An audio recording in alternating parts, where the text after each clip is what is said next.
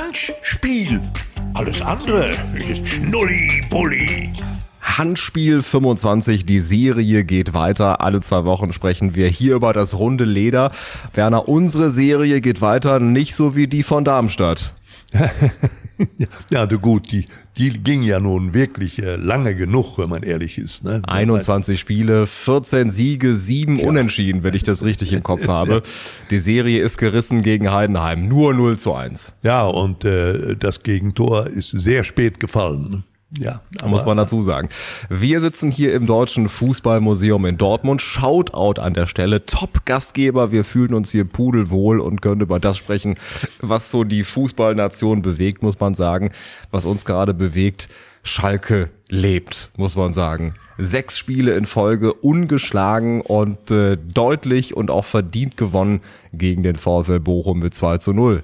Ja, das war also nun wirklich ja im Grunde genommen ein unglaubliches Derby, ja, belastet von beiden Seiten, nicht wahr? Wir wussten ja, der VfL zu Hause eine Macht, ja. Und Schalke, ja, vielleicht mit einer aktuellen Form, die sich gesteigert hat, nicht? Also, wir haben ja geredet, über ihren Auftritt bei Union Berlin. Das war ja schon so eindrucksvoll. Ne? 0 zu 0 zwar nur, aber immerhin bei Union Berlin. Das war für mich eine überzeugende Vorstellung und ich war davon überzeugt, die Schalker Mannschaft lebt. Ne? Und eine solche Mannschaft werden wir ja nicht totreden, wenn sie lebt. Und, Auf gar keinen Fall. Und das war zwei Wochen her, das vierte 0 zu 0 in Folge. Und inzwischen haben sie zweimal gewonnen. Einmal gegen den VfB Stuttgart und eben gegen den VfL Bochum. Äh, sechs Spiele insgesamt, fünfmal davon zu null. Und bei einem Spiel gegen Stuttgart nur ein Gegentor. Das muss man äh, festhalten. Da hat sich Ralf Fährmann das Ding quasi selber reingehauen. Der Ball durch die Hosenträger. Also absolut vermeidbar, dieses eine Gegentor. Ja, natürlich war das vermeidbar, aber du, wenn es am Ende äh, wirklich äh, nicht entscheidend ist, dann wollen wir sozusagen äh, das Tischtuch des Versprechens äh, darüber äh, ausbreiten. Nein, das äh, war natürlich unnötig, aber unnötig war auch, dass der Riemann sich einen reingetan hat. Ne? Das erste Ding mit dem eigenen Ellbogen. Ne? Richtig. Äh, könnte also, auch eines dieser Kacktore sein, die am Ende ausgezeichnet werden von Riemann. Also auf jeden Fall auch bitter. Das war kurz vor der Halbzeitpause. Bochum bis dahin auch im Spiel. Also auch aus deren Sicht natürlich ein vermeidbarer Treffer. Aus Schalker Sicht wiederum gut. Ähm, genauso äh, der Anschlusstreffer zum 1 zu 2, der doch nicht zählte. Abseitsposition erkannt vom Kölner Keller. Das kommt ja auch noch mit dazu. Denn auch das müssen wir festhalten. Der VAR hat natürlich auch eigene Gesetze wie der Pokal. Manchmal gibt's klare Geschichten, die dann doch nicht erkannt werden. Also auch da hat Schalke momentan das Quäntchen Glück des Tüchtigen. Kann man das so festhalten? Das muss man so festhalten. Und es wird ja auch ohne Glück nicht sehen. Wir, äh, bei allem, äh, Glück, das sie jetzt im Moment empfinden. Sie sind ja nicht mehr letzter. Sie haben den letzten Platz jetzt mit Bochum getauscht. Tut mir auch weh ein bisschen, das sage ich ganz ehrlich. So aus der Sicht des Ruhrgebiets äh, kann einem das nicht gefallen. Aber es war eben so. Das wussten wir vorher. Ja. Wer in dem Spiel verliert, ist letzter. Das Richtig. ist so. Und äh, wenn du da einmal bist, dann wird alles weitere natürlich noch ein bisschen schwerer. Das, das ist klar.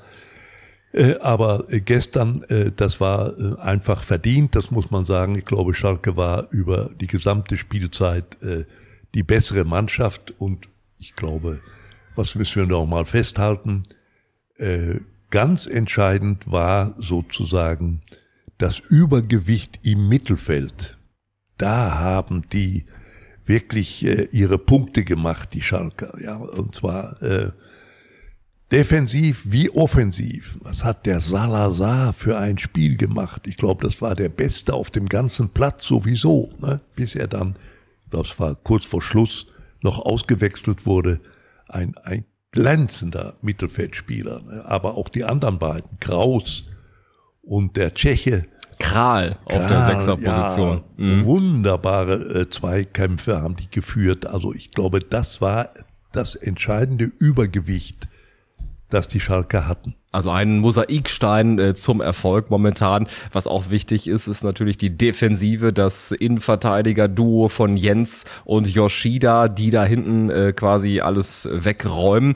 Und auch da muss man das wahrscheinlich auch Thomas Reis zugute halten, der von sich aus auch gesagt hat, wir haben nicht so eine gute Offensive, schießen nicht viele Tore. Von daher ist es eben entscheidend, dass hinten erstmal die Abwehr dicht steht. Ähm, also von daher mit dem, was da ist, mit dem, was an Leihspielern dazugeholt wurde, das Richtig. Maximale herausgeholt. Ja, das ist ganz eindeutig so und äh, dazu gehört auch der Torwart. Wie gesagt, trotz diesem einen Ding da ne, gegen Stuttgart ist wieder vergessen. nicht sein, aber wir haben es ja schon äh, zugedeckt. Ähm, nein, spielt eine ganz große Rolle der Fährmann, glaube ich, in der Psychologie dieser Mannschaft. Ne? Ich glaube, äh, das ist der entscheidende Rückhalt. Der hat die längste Erfahrung in dieser Mannschaft. Der steht für für ihre Philosophie, der fasst das Ganze von hinten heraus nochmal richtig zusammen. Es passt jetzt einfach. Es passt. Kampf, Wille, Leidenschaft, alles momentan äh, zu erkennen bei Schalke 04. Werner, bevor wir über das nächste Spiel sprechen, vielleicht nochmal auch äh, zur Zusammensetzung dieser Mannschaft. Tim Skarke, der verletzungsbedingt nicht dabei sein konnte, war nicht irgendwie auf der VIP-Tribüne, der stand im Schalker Block und hat es auf Instagram äh, gepostet. Das ist, glaube ich, auch nicht so selbstverständlich, dass jemand sich so identifiziert mit diesem Verein, mit den Fans und dann eben, wenn er nicht spielen kann, auf einmal mitten in der Fankurve steht. Ja, das ist unglaublich. Ne? Und da siehst du eben, das gehört alles zusammen. Das ist ganz entscheidend. Nicht? Wenn wir über diesen Fall äh, sprechen, der da in der Fankurve stand, dann denke ich ja immer noch an Mailand zurück, ja, 97 damals. Juri Mölder war verletzt, konnte nicht spielen in diesem entscheidenden Rückspiel im UEFA-Pokal. Ja. Dann saß er sozusagen in der Schalker Fangemeinde, die natürlich stark vertreten war in, da, in, in, in, in, äh, in Mailand, und hat Stimmung gemacht unter den Fußballerfrauen, nicht wahr? Das war sensationell.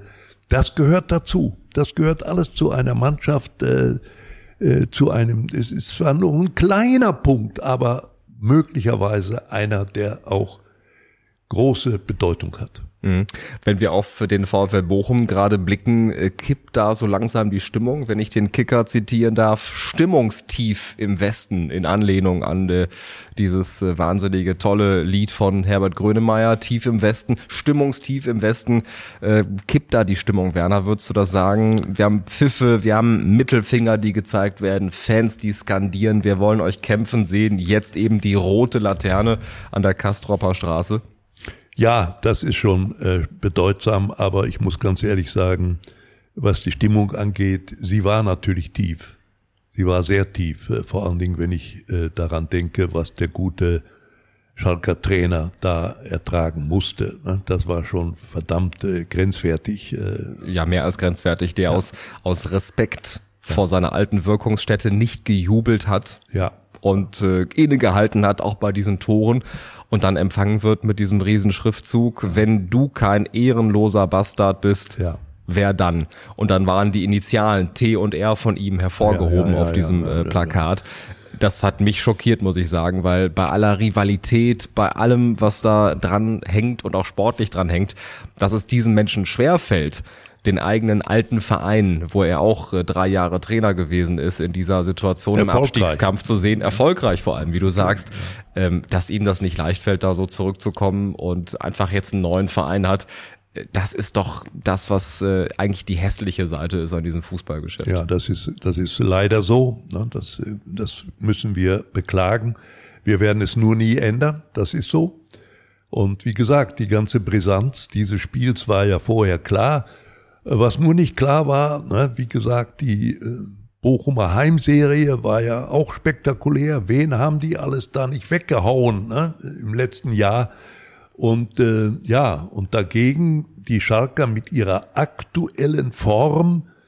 Äh, wer würde da am Ende die Oberhand behalten? Das stand für mich über dieser Begegnung. Ne? Und dann haben wir gesehen, ja, der VfL ist leider auch zu Hause äh, nicht mehr unverwundbar, ne, haben die Schalker dann so vorgeführt und äh, jetzt muss man eben hoffen, aus Sicht der Bochumer, dass Schicksal jetzt in die eigene Hand zu nehmen. Es kann ja kein anderer das nehmen. Das müssen Sie selber jetzt akzeptieren, da wo Sie stehen.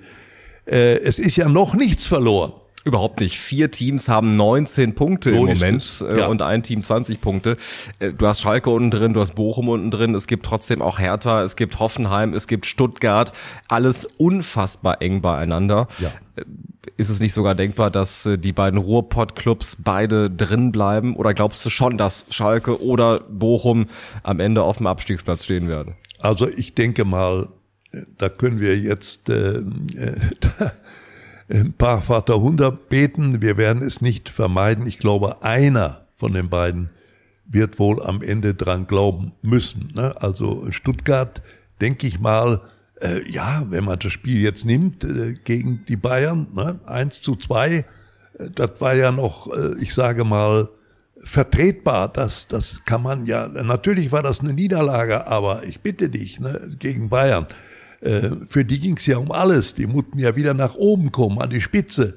Und da haben sie die Stuttgarter sehr, sehr gut verkauft. Ne? Ich glaube, äh, wir müssen tatsächlich äh, davon ausgehen, dass die Hoffenheimer noch ganz, ganz unten reinkommen. Wenn man sich den Trend so anguckt, durchaus wahrscheinlich. wenn wir jetzt an das kommende Wochenende denken, wir hatten das kleine Revierderby Bochum gegen Schalke jetzt gerade vor Augen. Jetzt kommt das große Revierderby. Schalke zu Hause bei einer unfassbar geilen Kulisse, volle Hütte und dann gegen den BVB. Kommt Dortmund jetzt gerade recht für Schalke in der jetzigen Konstellation? ja, du. Ähm, äh, also die endgültige Antwort äh, geben wir dann am nächsten Sonntag. Dortmund kommt recht. Also ich glaube ganz bestimmt, die kommen recht. Das ist jetzt genau das Richtige, was die jetzt brauchen. Jetzt muss man mal sehen, wie standfest ist jetzt dieser Formanstieg der Schalker ne? nach diesen Erfolgen? Viermal 0 zu 0, dann zwei Siege gegen Stuttgart und jetzt in Bochum. Also Mensch, das ist ja eine kleine äh, Messlatte, die sich da äh, aufgetan hat und, und jetzt müssen sie es beweisen gegen Dortmund. Natürlich vor dem Zug äh, muss man einfach sagen, Mensch, ins Kind, zehnmal nacheinander. Äh, haben die nicht verloren, ja, in zehn Pflichtspielen, zehn Siege. Ja, du lieber Gott, ne? wie soll denn Schalke dagegenhalten? Und wir wissen ja, die, äh, die gucken ja ganz nach oben. Ist ja auch richtig, die Dortmunder. Müssen sie ja auch. Ne? Klar, ja. Was haben wir immer gesa gesagt und gehört? Wenn die Bayern mal schwächeln, müssen wir da sein.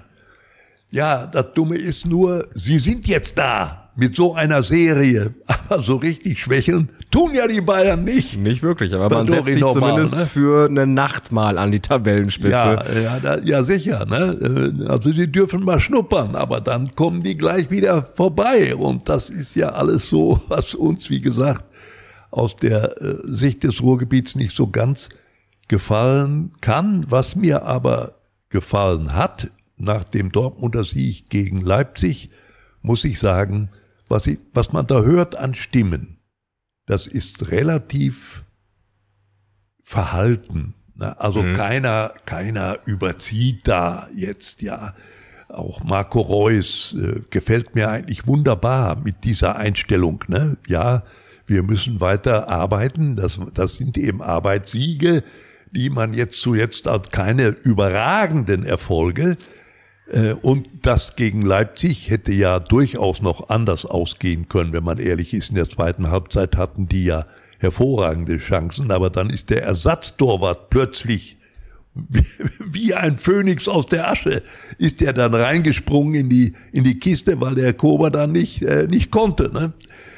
Ja, also, aber ich sage mal, es gibt, glaube ich, in den Reihen der Borussen jetzt den einen oder anderen Spieler, der schon heimlich, äh, weiß ich nicht, äh, vielleicht so denkt, Mensch, ins Kind nochmal, äh, wie lange wird denn unsere Serie jetzt noch halten? Und dann kommen vielleicht so ganz leise Zweifel jetzt im Hintergrund auf bei dem einen oder anderen. Also ich würde bestimmt zweifeln, ja. Wenn ich jetzt Borussia wäre. Du glaubst, da ist ganz viel Kopfsache dabei. Ja, 100 Prozent. Ne? Also ich würde verdammt nochmal, ne? irgendwann wird es uns jetzt aber mal erwischen. Ne? Es geht ja nicht ewig so weiter. Also an so eine Statistik kannst du ja gar nicht glauben. Ne? Irgendwann wird es uns jetzt mal erwischen. Und wann? Warum nicht in Schalke ausgerechnet? Ne? Das äh, könnte natürlich passieren. Ich glaube, da würden ganz, ganz viele Königsblauen sich äh, darüber freuen, wenn das so passiert. Und Schalke ist ausgeruhter am kommenden Samstag. Der ja. BVB spielt ja Dienstagabend das Rückspiel in der Champions League. Achtelfinale gegen Chelsea. 1 zu 0 im Hinspiel. Ja. Wird sicherlich auch eine sehr, sehr enge Nummer werden. Und auch da ist ja überhaupt noch gar nicht klar, wer weiterkommt. Ähnlich wie Bayern am Tag darauf gegen PSG. Auch 1 zu 0 im Hinspiel. Treffer von Koman. Ähm, das sind ja 50-50 Spiele am Ende. Vielleicht geht's ja auch in die Verlängerung. Wer weiß, wie kräftezehrend diese Begegnung Überraschung dann sein wird für die Schwarz-Gelben. Ja, vor allen Dingen, äh, wie die Ergebnisse dann sind. Ne? Also ich glaube, sollte es die Dortmunder erwischen, das äh, hätte schon gewisse Auswirkungen auch auf die innere Befindlichkeit der, der Mannschaft. Ja, dann, dann würden sich solche Gefühle bestätigen. Ne? Ich habe es ja immer schon befürchtet, irgendwann jetzt ne, kommt mal ein Rückschlag. Ne? Das, das ist dann so. Das kann man gar nicht vermeiden. Und äh, ja, ich halte es äh, sogar für relativ wahrscheinlich, denn ich meine, dieses 1 zu 0 im Hinspiel war ja im Grunde genommen auch, wie das gemacht wurde, am Ende ganz, ganz äh, anerkennenswert, dieses Tor, aber ein klein bisschen auch Glück, ne? dieser, dieser äh, Rückschlag da von, von, von Guerrero aus dem eigenen Strafraum auf den Stürmer, der dann das Laufduell gewinnt. Das war schon spektakulär, aber im Prinzip auch ein bisschen Glück dabei. Äh, und ich denke mir, dass äh, Chelsea äh, diese Zeit, die jetzt vergangen ist seit dem Rückspiel, auch genutzt haben wird. Ne? Für mich war, wenn ich das noch richtig erinnere, im Hinspiel schon erkennbar. Chelsea ist im Moment eine Ansammlung sehr guter Einzelspieler aber man konnte ein bisschen das Gefühl haben, die sind alle noch nicht zu einer richtigen Mannschaft zusammengewachsen. Ne? Da ist noch Luft nach oben und es könnte sein, dass sie diese Luft jetzt genutzt haben. Also ich glaube, es wird eine andere Partie aus Sicht von Chelsea werden, wie wir es erlebt haben im Hinspiel die auch dann mehr übers Kollektiv kommen wollen wahrscheinlich. Äh, also sicherlich eine unfassbar spannende Begegnung, ja. die uns da erwartet und Dortmund kann natürlich auch mit einem Erfolgserlebnis dann mit noch breiterer Brust zum Derby fahren. Äh, das wird äh, ganz, ganz entscheidend wahrscheinlich, wie das unter der Woche abgeht, wie kräftezehrend das wird, wie lange die Partie geht, 90 Minuten oder 120, möglicherweise noch Elfmeterschießen. Ich bin sehr gespannt und am nächsten Tag Bayern gegen PSG. Äh, Bayern momentan äh, gegen Stuttgart äh, springt nur so hoch, wie sie müssen. Ne? 2 zu 1, knapper Sieg. Da gibt's die eine Fraktion, die sagt, ist ein Arbeitssieg, unfassbar eng und auch aus Bayern Sicht eigentlich zu wenig. Und dann gibt's wiederum die anderen, die sagen, warum? Das ist das, was sie machen müssen. Das war souverän heruntergespielt. Die haben die Kräfte geschont für das Paris-Spiel. Welche Begründung gefällt dir denn lieber? Tja, also Kräfte geschont, ja, das kann sein. Es, war, es saßen ja Spieler auf der Bank, äh, ob die jetzt nun geschont wurden oder ob es andere Gründe hab, haben.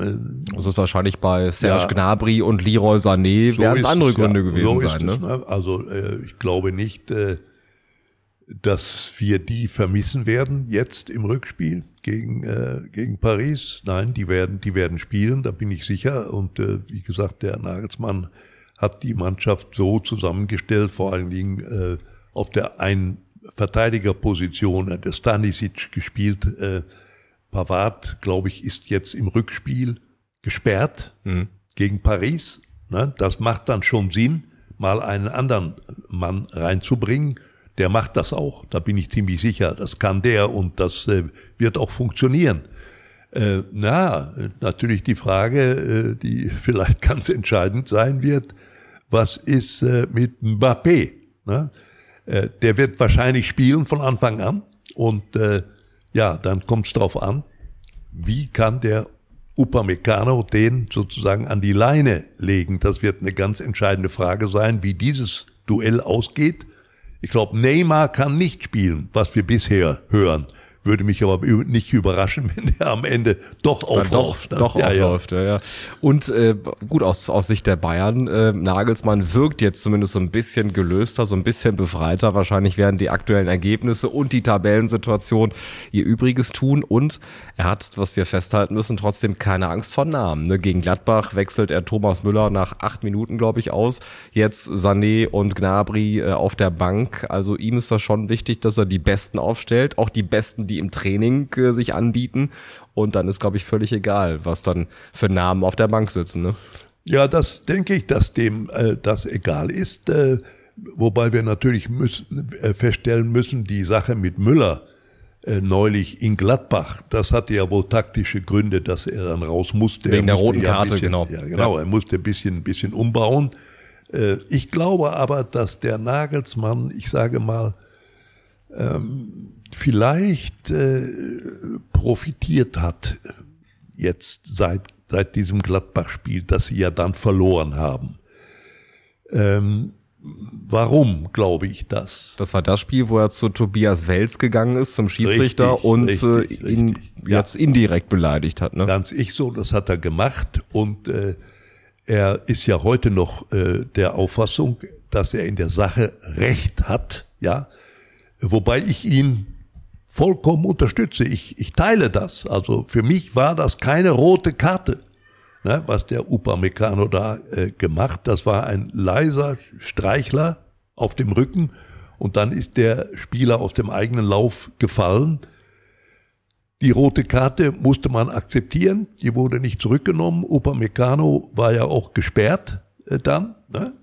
Das war so, aber Nagelsmann hat seine Emotionen überschießen lassen. Nicht? Er hat dann vor die Schiedsrichtertür gepoltert, äh, da die mit diesem Pack, ne? mit diesem Pack, das war nicht schön. Dafür hat er 50.000 bekommen. Ein weichgespültes Pack, hat er gesagt. Ja, ein- Kann man ihm das weichgespült nicht zugute halten? Ja, das, äh, ja, ja, vielleicht schon. Ne? Also, nein, nein, das war ja gerade so furchtbar. Ne? Also Pack ist ja schon schlimm, wenn es hart ist, ne? aber wenn es weich gespült ist, nein, ist unerträglich. Das war es auch. Aber ich glaube, man, der Nagelsmann hat das begriffen. Natürlich kann der 50 Euro sozusagen aus der Portokasse bezahlen. Aber ganz leicht fällt ihm das auch nicht. Und der hat aufgrund dieser Strafe schon begriffen, und das ist die Lehre aus diesem Fall. Es muss ihm gelingen, er ist ja noch ein relativ junger Mann, auch der wird noch dazulernen, auch menschlich. Aber er hat begriffen, dass es ihm gelingen muss, überschießende Emotionen an die Leine zu nehmen, selbst wenn er in Situationen reagiert, wo er der Meinung ist, er habe Recht. Ja, das geht nicht. Ich glaube, das war die Lehre, die ist bei ihm angekommen. Ich glaube aber trotzdem, dass er am Ende im Verhältnis zu seiner Mannschaft profitiert hat, weil die Mannschaft hat an diesem Beispiel erlebt, Lagensmann ist einer, der für unsere Interessen sich alles Mögliche erlaubt, also zumindestens wie gesagt, was sich eigentlich nicht gehört, da an die Schiedsrichtertür zu bollern und so weiter, das gehört sich ja nicht, das ist unge ungezogen. Aber der Nagelsmann macht das für unsere Interessen, nicht zu allerletzt, ganz im Gegenteil. Und ich glaube, dass seine Position im Verhältnis zur Mannschaft dadurch profitiert hat. Ist eine interessante Herangehensweise, weil man ja auch, wie wir auch vor zwei Wochen überlegt haben, zeigt das, wie verletzlich er geworden ist oder unter was für einem Druck er momentan steht. Das könnte natürlich, wie du jetzt sagst, auch im Umkehrschluss, am Ende ist man immer schlauer, tatsächlich bedeutet haben, dass das äh, ihn noch enger zur Mannschaft äh, geführt hat, die gemerkt hat, wie Uli Hoeneß in besten Zeiten den Verein und sein Baby verteidigt, egal was da kommt und Ja. egal welcher Schiri welche Entscheidung trifft. Kann natürlich gut sein. Und Ja.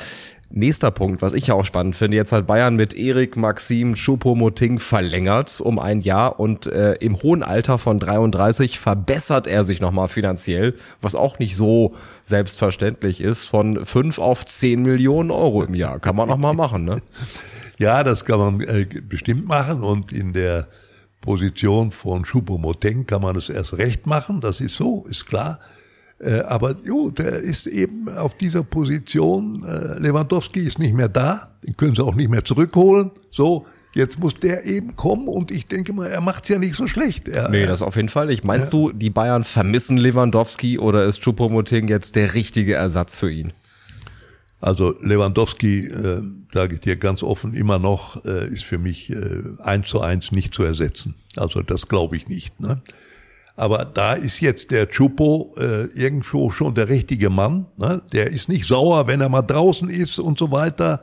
Also er fügt sich sozusagen äh, in dieses Gesamtgefüge, fügt er sich unwahrscheinlich friedlich ein. Das passt. Und wenn er auf Platz ist, immer Leistung. Du liest ihn manchmal sogar hinten, ne? wenn er versucht, äh, mit zu verteidigen. Das gefällt mir, wie er da auftritt und äh, ja, und er macht seine Tore.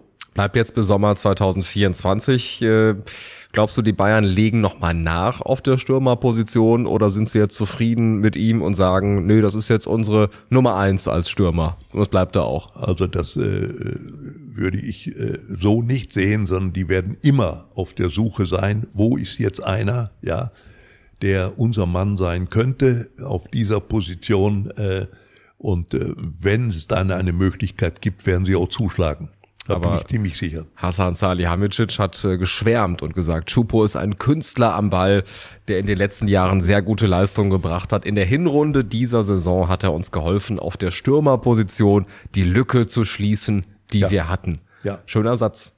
Absolut. Ne? Und äh, besser kann er ja sozusagen seine Position dann auch gar nicht äh, öffentlich äh, deklarieren. Es, es ist ja alles zutreffend ne? und er hat ja alles richtig gemacht jetzt nochmal angehoben im Gehaltsgefüge und so weiter.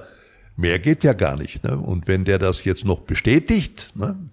äh, durch weitere Tore vielleicht und auf jeden Fall durch Einbringen in diese Mannschaft, dann haben alle alles richtig gemacht. Und neben diesen tollen Worten wird sich Chupo auch freuen, wenn er auf seinen Gehaltscheck guckt und auf seinen Kontostand wahrscheinlich.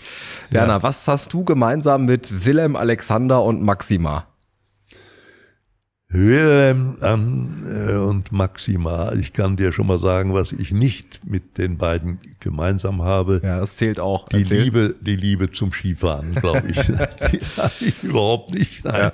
Ich äh, kann dir mal einen alten äh, Ausschnitt vorspielen aus einer Reportage von dir. Vielleicht äh, kommst du dann drauf. Und wir lassen gleich mal die Bilder tanzen.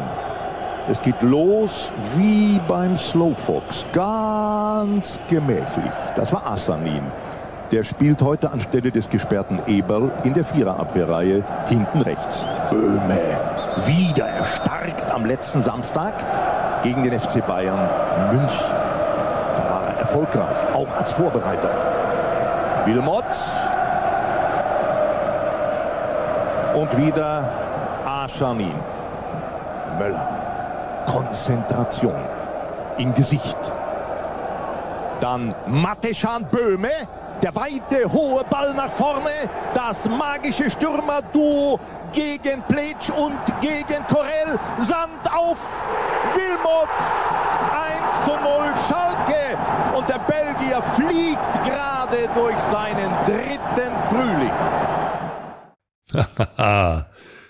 Zum dritten Frühling war er da gekommen. Ja, kam noch und später, glaube ich, noch der vierte. Aber es war jetzt äh, in Echtzeit erste Spielminute. 39 Sekunden, 1 zu 0 Schalke gegen Borussia Mönchengladbach. Das ist ja unfassbar. Wann hast du das denn ausgegraben, sag mal? Und äh, wo, wann? Wann war das? Das war am 2.2.2002. Ach. Und deswegen komme ich drauf. Das war nämlich, habe ich äh, herausgefunden, wann das Spiel war und mir gedacht, da war doch irgendwas am 2.2.2002. Das ist der Hochzeitstag von Willem Alexander und Maxima. Beide, ihr kamt alle groß raus. Die beiden haben geheiratet, du mit dieser tollen Reportage auf Sat 1 ran. Damals hat Schalke 2 zu 0 gewonnen. 2 ja, zu 0 von Gerald das, Asamoah. Das Bemerkenswerteste ist ja, äh, dass die beiden immer noch sehr glücklich miteinander sind. Ne? Das, das ist, richtig. Das, das ist, ja, richtig. das ist Fall. ja in manchen äh, Ehen nach so langer Zeit dann schon nicht mehr der Fall. Ja. Aber hier hat's gehalten. Vielleicht lag Samir, ich weiß nicht. Möglicherweise. Fast auf den Tag genau. 21 Jahre her, dieses Spiel. Wir sind auf jeden Fall heiß aufs Derby am Wochenende Schalke Dortmund. Wir freuen uns auf die Champions League Rückspiele von Bayern und äh, dem BVB. Und was hätte Schalke gegeben, wenn dann doch so Leute wie Sanden, Penzer, Wilmots, Möller mit dabei wären jetzt am Wochenende. Aber es werden auch äh, Jens, Yoshida, Fährmann, Salazar und Bülter regeln, oder? Kral und Kraus nicht zu vergessen, ja, diese wichtigen Leute, die ich wusste, dass die beiden jetzt kommen. Ach, die wichtige äh, Arbeit im Mittelfeld verrichten, wunderbar. Und, und Salazar natürlich. Richtig, nach seinem Comeback. In 14 Tagen reden wir hier wieder darüber in eurem Lieblingspodcast Handspiel. Wenn er euch gefällt, abonniert den Podcast, schreibt uns gerne an info@handspiel.de oder auf Instagram auf unseren Accounts, slidet in die DMs hier von Handspiel. Ja, macht das bitte und äh, widersprecht uns auch kräftig, ja, das können wir schon aushalten, denn äh, alles andere ist Schnullibulli.